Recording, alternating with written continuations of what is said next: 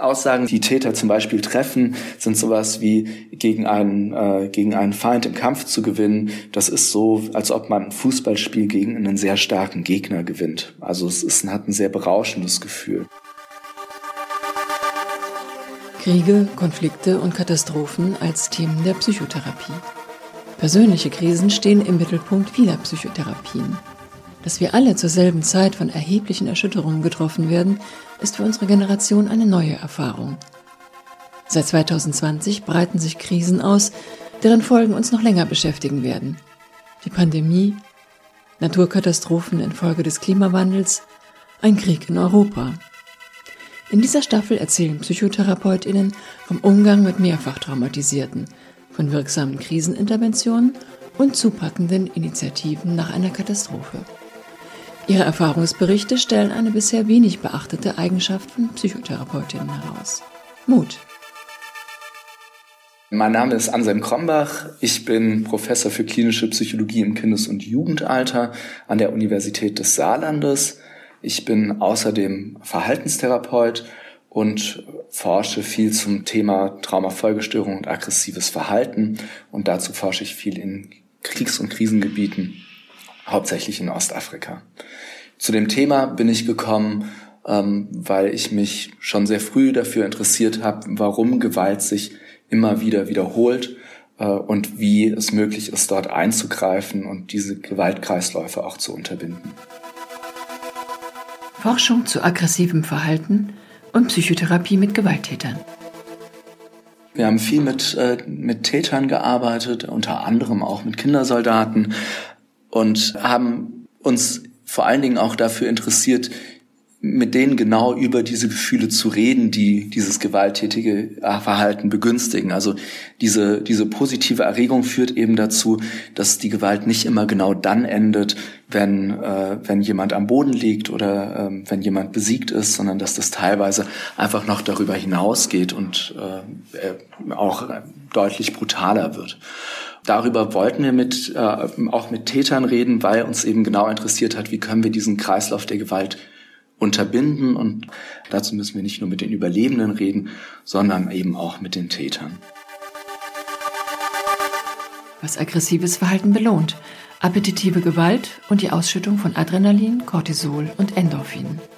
Im Endeffekt habe ich in, ähm, in vier verschiedenen Ländern mit Menschen geforscht, nämlich in Uganda, in äh, Burundi, in Südafrika und auch im Kongo letztlich. Ähm, wenn wir uns zum Beispiel mal nach Burundi begeben, dort war ein bisschen der Beginn meiner Forschung. Dort habe ich erstmal mit Kindern gearbeitet, die ähm, auf der Straße gelebt haben.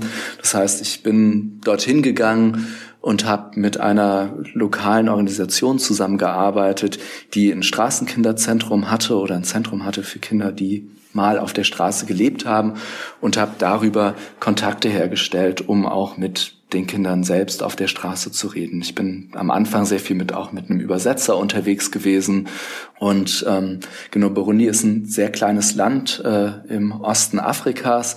Das ist ungefähr so groß wie Hessen. Dort war ich in der Hauptstadt, damaligen Hauptstadt unterwegs, Bujumbura. Das ist immer noch die ökonomische Hauptstadt des Landes. Äh, Burundi ist ein sehr, sehr armes Land und ähm, genau dementsprechend waren also diese Kinder, die auf der Straße gelebt haben, waren auch mehr, sehr stark von Armut betroffen und kamen ganz oft auch aus sehr ähm, schwierigen Familienverhältnissen, wo es viele Erbschaftskonflikte gab, aber wo auch viel äh, Misshandlung passiert ist. Forschung zum Aufkommen von Gewalt, durchgeführt in einem Kriegsgebiet. Uns hat interessiert zu verstehen, wie appetitive Aggression, aber auch die posttraumatische Belastungsstörung, wie das zu eigenem aggressiven Verhalten beiträgt. Und uns hat auch interessiert, warum Menschen eigentlich appetitive Aggression entwickeln. Aussagen, die Täter zum Beispiel treffen, sind sowas wie gegen einen, äh, gegen einen Feind im Kampf zu gewinnen. Das ist so, als ob man ein Fußballspiel gegen einen sehr starken Gegner gewinnt. Also es ist, hat ein sehr berauschendes Gefühl. Und einer Hypothese, der wir damals nachgegangen sind, äh, war die Frage, ob diese positiven Gefühle, ob diese appetitive Aggression vielleicht dazu führt, dass die Kinder besser an diesen gewalttätigen Kontext angepasst sind. Das heißt, ähm, wir haben untersucht, ob äh, Menschen oder ob Kinder, die viel appetitive Aggression erleben, ob die vielleicht weniger traumatisiert sind als Kinder, die keine appetitive Aggression erleben. Also, um es anders auszudrücken, jemand, der, der Erregung und Spaß dabei empfindet, Gewalt auszuüben, ist der weniger traumatisiert als jemand, der diese Gefühle nicht hat. Und tatsächlich konnten wir das auch zeigen, dass nämlich die Kinder, die, äh, die mehr dieses, diese positive Erregung verspürt haben, weniger traumatisiert waren, als wir vermutet hätten auf der Basis von den, von den Gewalterfahrungen, die sie selbst gemacht haben. Wir hatten eine sehr breite äh, Stichprobe zwischen 11 und 21 Jahren.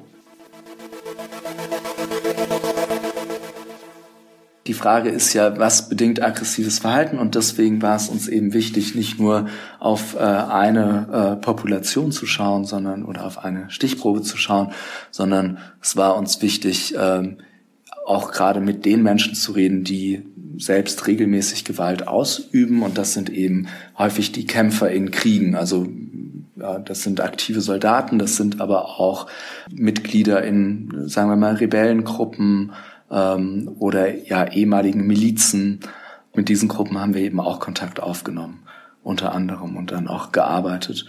Bei denen haben wir eine relativ ähnliche Fragestellung verfolgt und haben uns vor allen Dingen gefragt, ob wir auch langfristig vorhersagen können, dass es zu Gewalt kommt. Also dass es ähm, wir haben, wir haben die Soldaten zum Beispiel vor und nach einem, einem Kriegseinsatz untersucht. Wir haben natürlich schon auch Vorkehrungen getroffen und wir waren jetzt nie, ähm, also wir waren zwar in den Räumen alleine mit denen, mit Übersetzern, aber wir waren auch alle auf demselben äh, Gelände unterwegs und waren deswegen schnell in Kontakt. Wir hatten aber auch mit dem ähm, burundischen Militär zusammengearbeitet und haben dann die Untersuchungen teilweise auch auf dem Gelände von dem Militär selbst durchgeführt, eben auch einfach als, ähm, um uns ein Stück weit auch mit zu schützen. Ähm, genau, wobei ähm, die Schwierigkeiten oder die Konflikte, die darum entstanden sind, waren äh, meist viel weniger mit den äh, oder waren eigentlich gar nicht mit den Teilnehmenden, sondern äh, wir hatten, wenn dann hatten wir mal Konflikte mit der Polizei, die kamen, weil sie sich Sorgen gemacht haben, dass wir mehr als 15 Leute versammelt hatten und dann eben die Sorge entstand, warum wir so viele waffenfähige äh, und kampffähige Männer und Frauen versammeln und was wir da planen. Und dann mussten wir erklären, dass wir ein Forschungsprojekt sind und dass wir gerade keinen Aufstand planen. Äh, und das war durchaus aufregend, wenn man dann auf einmal äh, mehrere Autos mit, äh, mit Maschinengewehren und bewaffneten Polizisten vor sich stehen hat und das irgendwie auch rechtfertigen muss. Die narrative Expositionstherapie NET und VORNET, die narrative Expositionstherapie in der Forensic Offender Rehabilitation der Rehabilitation von Gewalttätern. Die Frage war auch, wie können wir diesen Kreislauf von Gewalt unterbrechen? Und äh, dabei haben wir uns gefragt, wie werden so gewalttätige und traumatische Erfahrungen eigentlich abgespeichert? Und eine Theorie besagt, dass wenn wir traumatische Erlebnisse haben, das heißt, wenn wir in einer so hohen körperlichen Erregung sind, dass wir dann ähm, dass sich dann so eine Art Furchtnetzwerk ausbildet. Das heißt, dass unsere Körperreaktion, dass unsere Gefühle, dass äh, automatische Gedanken wie, oh nein, ich, ich kann sterben oder ich kann nichts machen ähm, und dass aber auch sensorische Eindrücke, also was habe ich gesehen, was habe ich gerochen, was habe ich gehört, dass sich das alles zusammen abspeichert, äh, alles zusammen abspeichert äh, und normalerweise speichert sich das gemeinsam mit Kontextinformationen ab, also wo bin ich gerade, warum bin ich da, mit wem bin ich unterwegs ähm, wie alt bin ich, aber dass je traumatischer ein Erlebnis ist, desto mehr werden diese äh, körperlichen Erinnerungen oder diese heißen Gedächtnisinhalte, die werden vom Kontext losgelöst. Das heißt, äh, meine Angstreaktion, aber auch meine körperliche Fluchtreaktion, äh, meine Gedanken und die sensorischen Eindrücke, die werden abgespeichert, aber die werden nicht zusammen mit den Kontextinformationen abgespeichert. Und je mehr traumatische Erlebnisse ich habe, desto verstärker verknüpfen sich diese, ich sag mal, körperlichen Erinnerungen äh, miteinander. Ähm, und ähm, weil die körperliche Reaktion und die emotionale Reaktion in verschiedenen traumatischen Erlebnissen, die ist ähnlich und die verknüpft sich miteinander, aber die Kontexte sind immer unterschiedlich schiedlich und deswegen äh, verstärkt sich dieses Furchtnetzwerk.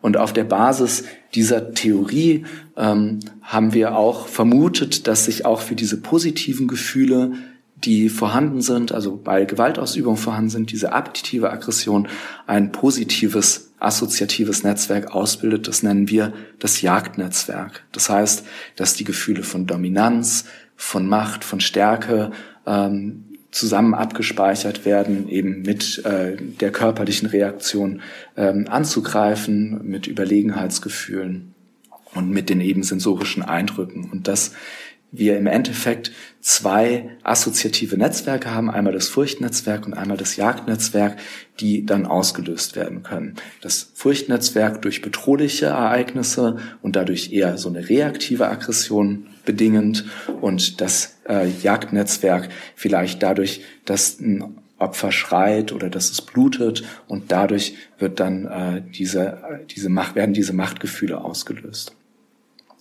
Und darauf ansetzend oder darauf aufbauend kam dann der Gedanke, wie können wir diese Netzwerke wieder zerlegen oder wie können wir äh, dafür sorgen, dass weniger Symptome da sind. Und ähm, für das Furchtnetzwerk äh, gibt es eine äh, Traumatherapie, die nennt sich narrative Expositionstherapie.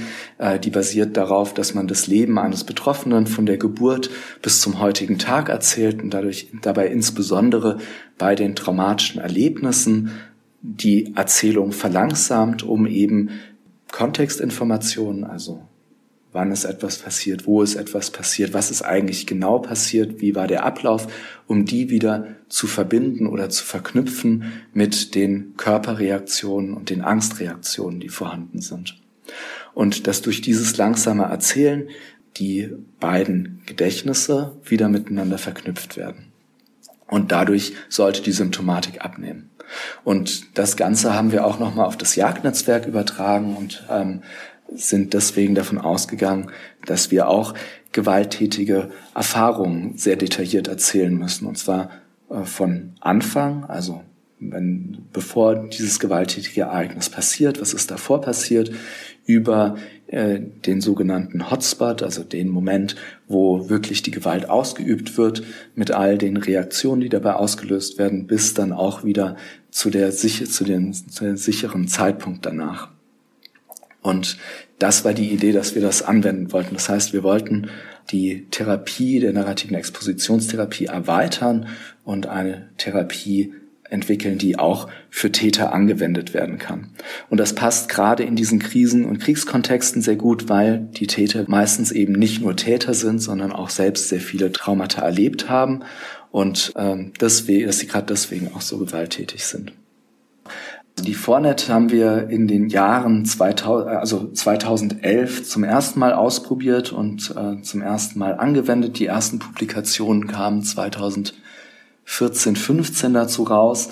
Und wir haben die eben viel tatsächlich in diesen Krisengebieten angewendet. Also aktuell ähm, wird sie äh, unter anderem in Burundi eingesetzt, sie wird im Kongo eingesetzt, sie wird in Uganda eingesetzt. Wir haben Studien in Südafrika damit durchgeführt. Und wir lehren diesen Zusatz natürlich auch als Teil von den Netfortbildungen, die wir haben. Die Abfrage von Gewalt im psychotherapeutischen Vorgespräch. Ich finde, das Wichtigste ist überhaupt erstmal zu erfassen oder zu erfahren, ob Gewalt oder Gewaltausübung auch vorgelegen hat. Ähm, genau, insofern äh, bin ich natürlich auch als Wissenschaftler ein großer Fan davon, da sehr strukturiert ranzugehen und eben nicht nur Kindesmisshandlung oder traumatische Erlebnisse äh, strukturiert abzufragen. Da gibt es ja verschiedene Fragebögen dazu, sondern eben auch in Erstgesprächen oder in Teil, Teile der, äh, der ersten Sitzung auch abzufragen, in denen, inwieweit es zu Gewaltausübung gekommen ist.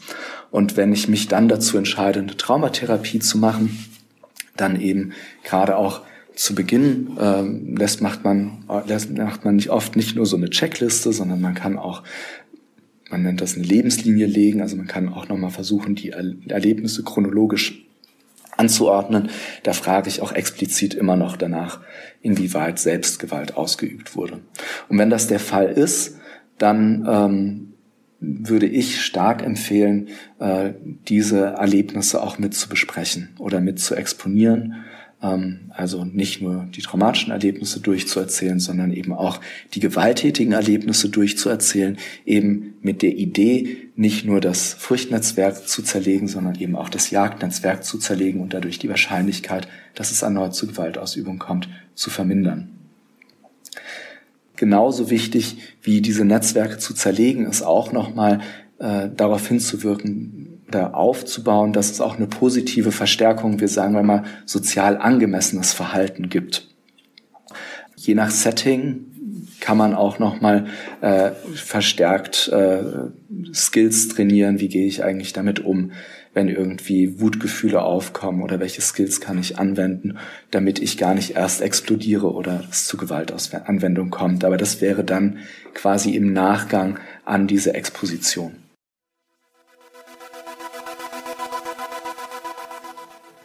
Was in den psychotherapeutischen Sitzungen zu beachten ist. Ein weiterer Unterschied oder ein weiteres Merkmal der NET und der Vornet ist, dass es eine sehr direktive Therapie ist. Das heißt, dass es nicht darum geht, den Klienten lange reden zu lassen, ohne in Kontakt zu sein oder ohne ihn zu unterbrechen, sondern wenn man ein Erlebnis bespricht, dann geht man so sehr ins Detail mit dem Klienten, dass man die Situation selbst sehen kann oder auch selbst erleben kann. Und das Ziel der Therapie ist es, einerseits die Kontextinformationen oder die Informationen, die wir willentlich abrufen können, unsere Geschichte sozusagen, die gleichzeitig zu aktivieren, wie auch die Körperreaktionen und die Gefühle, die dabei aufgetreten sind. Und es geht darum, das gleichzeitig zu aktivieren, damit diese beiden Gedächtnisinhalte zusammen wieder abgelegt werden im Langzeitgedächtnis. Und damit das passiert, ähm, ist es notwendig, ähm, dass der Patient dass der Patient eben nicht nur schnell seine Geschichte erzählt und vielleicht auch über die schwierigen Situationen hinwegspringt, sondern es ist ganz bedeutsam, dass gerade in den schwierigen Situationen auch nochmal die Körperreaktionen und auch die Gefühle hervorgerufen werden und mit dem Kontext verknüpft werden. Dafür ist es wichtig, dass man ganz nah am Klienten dran ist und den nicht sehr lange einfach alleine reden lässt, sondern auch immer wieder signalisiert, dass man das verstanden hat, immer wieder sicherstellt, dass sowohl der Kontext erzählt wird als auch die Emotionen und dadurch, da, deswegen unterbricht man den Klienten in der Regel sehr, sehr regelmäßig, um eben ganz kleinschrittig durch die Geschichte durchzugehen. Und natürlich ist der Impuls da, den Personen zu erzählen, dass das nicht okay ist. Aber das bekommen sie ja schon immer wieder von der Gesellschaft gespiegelt. Das heißt, es geht eigentlich darum, äh, gerade hier den Raum zu schaffen, äh, wo die Person das erzählen kann. Was sonst nämlich passiert, ist, dass Täter auch unter sich bleiben oder die Geschichten einfach unter sich erzählen. Und ähm, wir dabei erzählen sie gerne, ich sag mal, so die Heldenversion der Geschichte ähm, und erzählen dann, wie stark sie waren oder wie überlegen sie waren, wie toll sich das angefühlt hat oder wie sehr sie den Feind besiegt haben oder jemanden gefoltert haben. Und wenn die das nur untereinander erzählen, dann heizt es diese positiven Gefühle auch sehr an. In dem therapeutischen Kontext ist es deswegen so wichtig, diese Möglichkeit zu bieten, auch einer, sagen wir mal, Zivilperson das zu erzählen, das nochmal zu erleben und dann aber nicht nur die Heldenversion der Geschichte zu erzählen, sondern die Geschichte mit allen unterschiedlichen Gefühlen zu erzählen, die dabei auftreten. Also auch Täter empfinden einen Kampf nicht nur als berauschend, sondern ganz oft sind es sehr gemischte Gefühle. Da ist Angst dabei, da ist Wut dabei, dann gibt es einen Moment der Überlegenheit, wo sie sich sehr mächtig fühlen. Dann fühlen sie sich vielleicht auch wieder abgestoßen in einem anderen Moment. Dann ähm, fühlen sie sich wieder sehr stark. Und diese ganzen Nuancen zu erzählen, genau den Ablauf zu erzählen und zu merken, wie schwierig manche Momente darin auch waren. Und manchmal bewerten Täter das dann auch so, dass sie sagen, wow, aus der heutigen Sicht würde ich sowas nicht nochmal machen. Dann kann man das bestärken, dass es da eine Veränderung gab. Und manchmal sagen Täter aber auch, nee, ich fand es gut, dass ich damals so gehandelt habe. Ich habe mich mächtig gefühlt, ich wurde respektiert und in so einer Situation würde ich wieder so handeln. Und in diesem Moment ist es dann eben wichtig, nicht in eine Diskussion einzusteigen, sondern einfach nochmal klar zu machen, was diese besonderen Umstände bei der Tat waren. Und dann zu sagen, ja, es ist verständlich, dass sie das auch der heutigen Sicht auch noch so sehen, weil damals in der Situation haben sie sich äh, bedroht gefühlt. Davor sind sie auch angegriffen worden und aus diesen, aus diesen ganzen Umständen heraus haben sie eben auch damals Gewalt angewendet und haben das dann eben auch gut gefunden. Und das dann bei dieser Kontextualisierung in der Vergangenheit zu belassen und äh, nicht in eine moralische Diskussion einzusteigen. Umgang mit den biografischen Erzählungen, die in der narrativen Expositionstherapie entstehen. Der narrativen Expositionstherapie äh, fertigt man eine Narration an. Das heißt, äh, man erzählt nicht nur die Geschichte einmal, sondern man schreibt diese Geschichte auch auf und liest die dann in der Regel nochmal vor. Und am Ende hat ein Klient im Grunde so eine Art Buch über seine eigene Lebensgeschichte. Und damit kann man verschiedene Dinge machen in erster Linie ist es natürlich erstmal dem Klienten überlassen. Manche Klienten entscheiden, dass sie die Geschichte mitnehmen, manche wollen sie verbrennen, manche äh, wollen sie quasi auch einfach beim Therapeuten belassen. Im deutschen Kontext gibt es natürlich manchmal irgendwie die Möglichkeit, mit diesen Narrationen irgendwie nochmal, also jetzt wo die Geschichte so klar ist, dass man die nochmal ja, dass man die verwendet äh, in Asylverfahren oder ähnlichem. Das kann man dann mit dem Klienten besprechen. Es gibt natürlich auch die Möglichkeit, äh, das sozusagen als Zeugnisse zu verwenden. Also die NET kommt ursprünglich aus der Testimony Therapy, also der äh, bezeugenden Therapie. Und das heißt, wir haben äh, mit natürlich mit Einverständnis der Klienten oder verschiedener Klienten haben wir im Endeffekt prototypische Erzählungen erstellt. Das heißt, das ist nicht nur die Erzählung einer einzigen Person, sondern wir haben Erzählungen von mehreren Personen bis zu 100 Personen genommen und haben daraus eine prototypische Erzählung eines traumatischen Vorfalls gemacht, um über diese Erzählung dann auch ganze Gemeinschaften zu informieren, wie äh, Überlebende von Gewalt sich eigentlich fühlen. Ganz spezifisch ist das ein Projekt, was wir gerade in der Demokratischen Republik Kongo verfolgen, ähm, in der es darum geht, dass eben meistens nicht nur Individuen von Gewalt betroffen sind, sondern ganze Dorfgemeinschaften von Gewalt betroffen sind. Und in diesen Dorfgemeinschaften leben dann sowohl Personen, die äh, zum Beispiel sexuellen Missbrauch erlebt haben, als auch Personen, die äh, als Kindersoldaten entführt worden sind und dann irgendwann in die Dorfgemeinschaft zurückkommen. Und die Frage ist, wie geht diese Dorfgemeinschaft damit um? Und es ist oft so, dass genau diese Gewalttaten, die sind wie so ein Tabuthema. Darüber spricht man nicht. Ähm, und deswegen kann gar kein Austausch stattfinden und dann ex existieren sehr viele Vorurteile, sowohl gegenüber den Überlebenden der sexuellen Gewalt als auch gegenüber Tätern. Um das Gespräch über solche Erlebnisse zu ermöglichen und damit auch dem sozialen Ausschluss vorzubeugen und Stigmatisierung vorzubeugen, ähm, haben wir eben prototypische Erzählungen erstellt ähm, von verschiedenen Gewaltereignissen und haben diese Erzählungen dann quasi an die Gemeinschaft wieder zurückgegeben, um dann mit diesen darüber diskutieren zu können. Das ist unser aktuelles Forschungsfeld und ähm, erste Ergebnisse sind tatsächlich ganz erfolgsversprechend. Also wir konnten zum Beispiel zeigen, dass äh, Vergewaltigungsmythen vermindert werden, also so Vorstellungen wie die Frau wollte das doch auch oder warum ist die Frau denn so gekleidet da rumgelaufen oder warum ist die alleine da rumgelaufen, wenn sie es nicht wollte, dass solche Vorstellungen vermindert werden und indem die vermindert werden, äh, nimmt auch tatsächlich die Gewalt ab, die dann gegenüber Überlebenden äh, stattfindet. Und es vermindert sich scheinbar auch der soziale Ausschluss.